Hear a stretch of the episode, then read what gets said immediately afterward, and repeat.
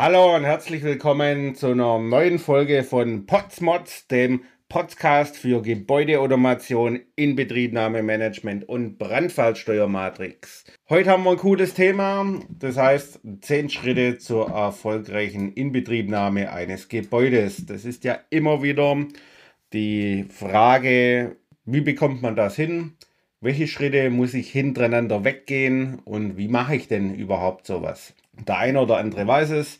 Der ja, Podcast ist für auch die Architekten und Bauingenieure, damit man dann auch mal die ein oder andere richtige Begrifflichkeit im passenden Zusammenhang erwähnen kann. Dann fangen wir einfach an. Die Inbetriebnahme Phase 1, das ist die sogenannte bauliche Fertigstellung in Zusammenhang mit dem Komponententest baulich fertig heißt, da ist kein Maler mehr drin und da ist auch keiner mehr drin, der Wände schleift, sondern das Gebäude ist einigermaßen staubfrei. Und damit kann ich dann im Prinzip parallel schon anfangen, die Komponenten zu testen. Man sagt auch umgangssprachlich dazu 1 zu 1 Test, gerade in der Gebäudeautomation oder auch Komponententest oder Datenpunkttest. 1 zu 1 Test kann im Bereich von der Brandmeldeanlage sein, dass man da alle Rauchmelder testet, ob die funktionieren. Oder dann nachher in der Wirkprinzipprüfung sagt der eine oder andere auch 1 zu 1 Test. Hier ist aber wirklich gemeint, dass man die Komponenten letztendlich testet. Und natürlich ist es mit Protokollen nachzuweisen, also sprich Komponententestprotokollen, wo man jede Komponente am besten noch mit einer Benutzeradressierung sagt, das ist der Rauchmelder mit der Melder-ID oder dann im Bereich der Gebäudeautomation der Fühler, der Temperaturwächter, der funktioniert. Das ist der sogenannte Komponententest.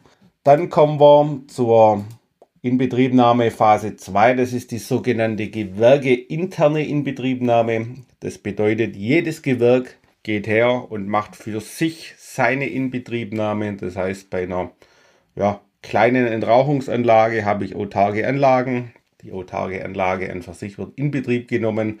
Oder dann halt entsprechend, wenn ich eine Lüftungsanlage habe, gehe ich her und mache die Inbetriebnahme zusammen mit der Gebäudeautomation oder MSR, wie es umgangssprachlich genannt wird.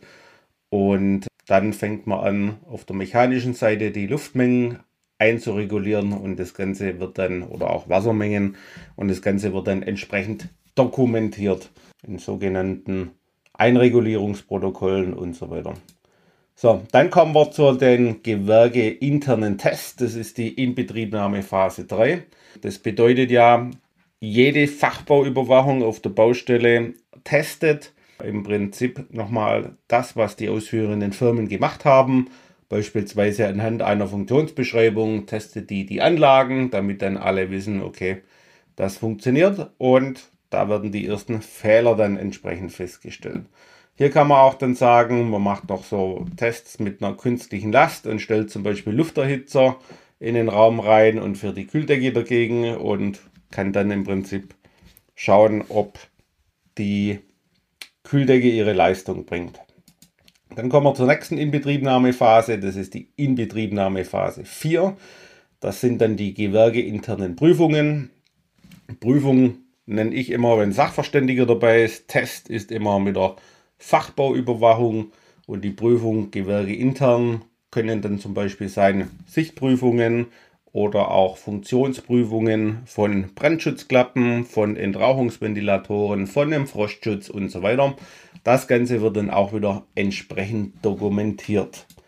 Dann gibt es die Inbetriebnahme Phase 5. Das ist dann die gewerkeübergreifende Inbetriebnahme. Also sprich, wir haben jetzt Gewerke intern bis zur Phase 4 alles in Betrieb genommen und jetzt kommt die Inbetriebnahme 5 als gewerkeübergreifende Inbetriebnahme. Das heißt, die Anlagen an für sich funktionieren und jetzt werden die Dinge übergeordnet miteinander verknüpft. Das bedeutet in der Praxis, man geht her und nimmt den BMA-Koppler und schließt den mit der Gebäudeautomation zusammen, also über den ISP oder Schaltschrank. Und dann ist gleichzeitig das Gewerk Lüftung davon betroffen und sagt, okay, man hat jetzt eine Auslösung in einem Wirkbereich und die Lüftungsanlage muss ausgehen. oder eine Entrauchungsanlage muss angehen und das schaltet man in der fünften Phase zusammen.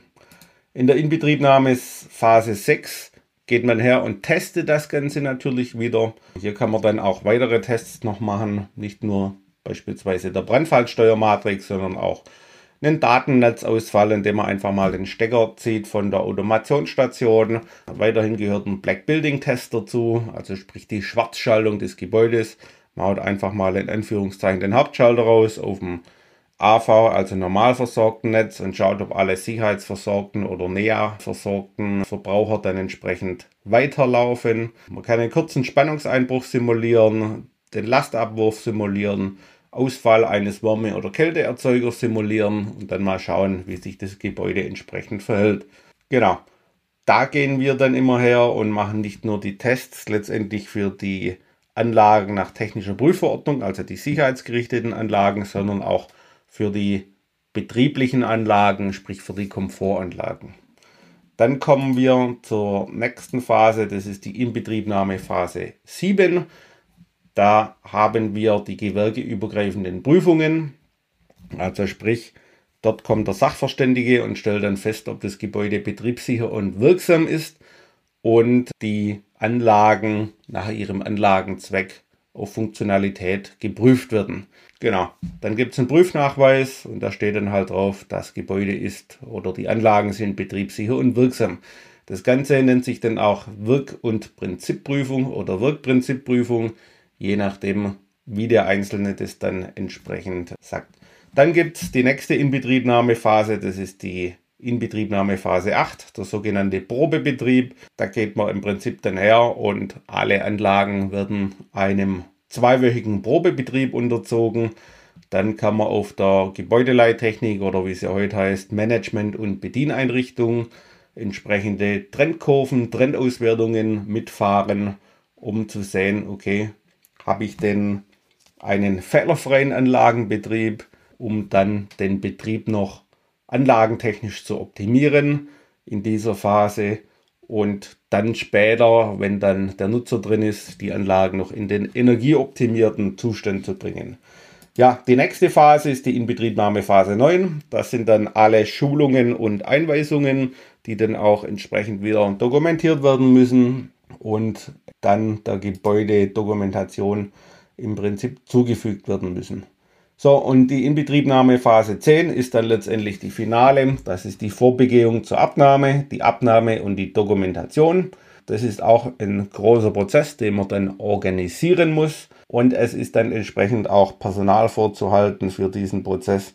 Wenn dann der Mieter kommt und schaut oder der letztendliche Bauherr oder die technische Betriebsabteilung, dass dann auch Rede und Antwort gestehen werden kann, warum ist es so und es so gemacht werden worden. Und ja, da ist es immer ratsam, dann einen aus, dem, aus den HLK-Gewerken dabei zu haben, also einen Fachbauüberwacher, einen aus den Elektrogewerken und dann letztendlich nachher einer von der Gebäudeautomation, der das gewerkeübergreifend im Griff hat.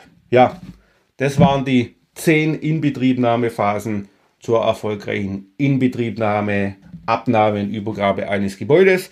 Wenn es euch oder Ihnen gefallen hat, dann lasst gerne einen Like da oder schaut mal vorbei auf www.buildingsmarteam.de. Euer Tobias Potz.